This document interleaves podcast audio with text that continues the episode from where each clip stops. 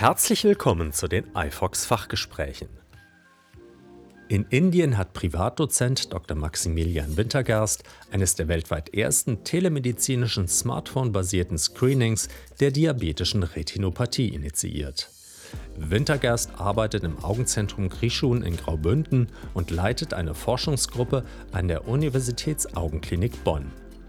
Das Interview zum Thema diabetische Retinopathie-Screening mittels Smartphone-basierter Fundusfotografie wurde im Rahmen des DOG-Kongresses 2023 in Berlin geführt. Wie kam es zu Ihrem Interesse an der Smartphone-basierten Fundusfotografie? Man kann mit Smartphones tatsächlich auch ganz gut Augenhintergrundspiegelungen machen. Und wir haben zwar hier in Mitteleuropa gute Gesundheitssysteme, aber in Ländern mit niedrigem und mittleren Einkommen sieht das ganz anders aus. Und wir wissen aus großen Studien, dass man mit Telemedizin die Versorgung deutlich verbessern kann. Aber man braucht dafür vernünftige Gerätschaften. Und da kommen genau die finanziellen Hürden in Ländern mit niedrigem und mittleren Einkommen ins Spiel. Die smartphone-basierte Fundusfotografie ist eben eine Lösung, die ist total low cost und sie kann Telemedizin ermöglichen in einem Setting, wo wir sonst gar nichts haben. Welche Erkrankungen werden mit dieser Technik ins Visier genommen? Speziell interessiert mich die diabetische Retinopathie, denn mit Smartphones kann man tatsächlich auch sehr gut eine Augenhintergrundspiegelung machen. Da sind die Kameras einfach mittlerweile sehr gut. Man braucht nur noch eine Linse, die man in den Strahlengang einbaut und dann kann man damit meistens recht hochwertige Aufnahmen erstellen. Und die diabetische Retinopathie ist deshalb wichtig, weil sie ist letztendlich die häufigste Erblindungsursache im arbeitsfähigen Alter, also auch von hoher wirtschaftlicher Bedeutung und eben äh, in Entwicklungs- und Schwellenländern viel zu wenig diagnostiziert. Das Gute ist, sie lässt sich prima behandeln, aber man muss sie eben frühzeitig erkennen. Und das ist das, wo die smartphone-basierte Fundusfotografie ins Spiel kommt. Wie funktioniert diese Technik? Verwendet wird die Kamera des handelsüblichen Smartphones. Dann braucht man noch eine Linse, die einen Adapter in dem Strahlengang genau in der richtigen Position hält. In der Regel muss die Pupille erweitert sein und dann kann man die Untersuchung machen. Das Ganze wird vom geschulten Personal durchgeführt. Die müssen also ausgebildet worden sein. Und am besten verwendet man auch eine App, die das Ganze dann managen kann in einer elektronischen Patientenakte, mit der man die Aufnahmen machen kann. Und das ist ja auch dann ein telemedizinisches Setting. Das heißt, man muss die Aufnahmen dann transferieren von dem Bereich, wo die Untersuchung erfolgt, hin zu einem Reading Center, wo sie ausgewertet wird durch die Augenärzte. Wie steht es um die Qualität der Smartphone-Bilder? Die Qualität ist meistens etwas geringer, aber je nach Adapter kann die auch schon sehr gute Aufnahme erreichen. Also das kommt ganz drauf an.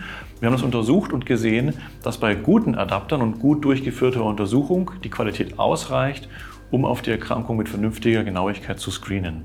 Handelt es sich um Fotos oder Videos? Da kann man beides machen, je nach Bedarf. Videos sind meistens ein bisschen einfacher, weil man da nicht durchgehend auf den Fokus achten muss. Von der Datenmenge ist natürlich eine Einzelaufnahme leichter, weil es dann nur ein einziges Bild ist, was man hochladen muss. Wie wird das Personal für diese Untersuchungen ausgebildet? Damit ein telemedizinischer Ansatz Sinn macht, müssen natürlich die Untersuchungen von Nicht-Augenärzten durchgeführt werden. Und da haben wir medizinische Assistenten, die ausgebildet werden. Und in unserem aktuellen Projekt in Indien haben wir das etabliert. Wir haben in Bangalore in Südindien das äh, ein Screening aufgesetzt für diabetische Retinopathie mittels Smartphones und erweitern das jetzt im aktuellen Projekt auf 24 weitere Screening-Zentren über ganz Indien verteilt. Unser Grundgedanke ist, dass wir das auch noch besser erlernbar machen wollen. Und da haben wir uns jetzt gerade kürzlich äh, angesehen, wie gut man denn die smartphone-basierte Fundusfotografie in einem Online-E-Learning-Tutorial lernen kann. Und haben verglichen eine Face-to-Face-Gruppe, die das persönlich beigebracht äh, worden hat, und eine äh, E-Learning-Gruppe. Man hat gesehen, dass die Ergebnisse vergleichbar sind. Wir können das also damit sehr ressourcenschonend weiter exportieren, zum Beispiel in andere Länder, wo wir auch jetzt Projekte starten. Und in welchen Staaten sind Sie noch aktiv?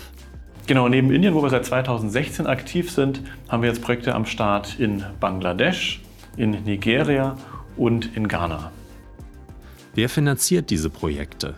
Die Finanzierung erfolgt äh, in Indien durch das Bundesministerium für wirtschaftliche Zusammenarbeit und Entwicklung und die Else Grüne Versene Stiftung sowie Novartis.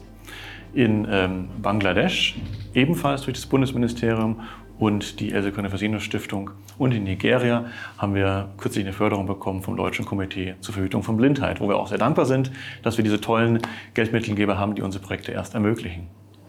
Gibt es auch in Deutschland Einsatzmöglichkeiten für diese Technik? Der primäre Anwendungsort sind schon Länder mit niedrigen und mittleren Einkommen, weil man da einfach am meisten Bedarf hat.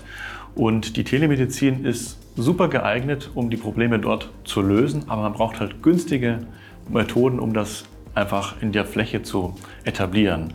In Deutschland haben wir eigentlich eine gute Versorgung, aber auch hier gibt es Bereiche, wo das vielleicht Sinn macht. Zum Beispiel in Seniorenheimen, im Randbereich der Versorgung oder auch im hektischen Klinikalltag, wenn man mal schnell am Patientenbett ein Bild machen möchte zur Dokumentation. Auch da wäre das denkbar.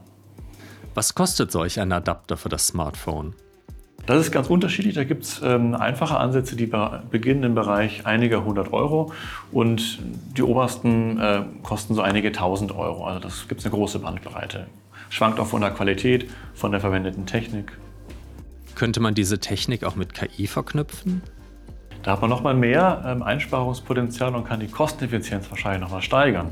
Wir haben selbst auch einen Algorithmus entwickelt, der mittels Deep Learning die Videos, die gemacht werden, automatisiert analysiert hinsichtlich diabetischer Retinopathie. Das klappt schon ganz gut und da sind wir auch dran, das noch weiter zu verbessern, dass man irgendwann ein telemedizinisches Setting hat, wo man im Screening Camp ist, mit einem medizinischen Assistenten die Aufnahmen macht. Die werden direkt analysiert von der KI, bei Bedarf noch übers Internet transferiert zum Reading Center, nochmal angeguckt und der Patient kann direkt im Screening Camp die ähm, Auswertung bekommen. Und wenn eine diabetische Retinopathie vorliegt, wie sieht dann die weitere Versorgung aus? Das ist natürlich schwierig, gerade in Ländern mit mittleren und niedrigen Einkommen, dass man überall eine gute Anschlussversorgung hat. In Indien arbeiten wir mit dem Shankara Eye Hospital in Bangalore und anderen Standorten von denen zusammen.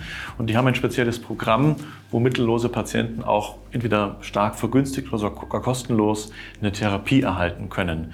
Das ist wichtig, dass man sich darüber Gedanken macht, weil sonst macht das Ganze natürlich keinen Sinn. Und äh, da gibt es in verschiedenen Settings auch unterschiedliche Angebote, die da in Anspruch genommen werden können, je nach Land.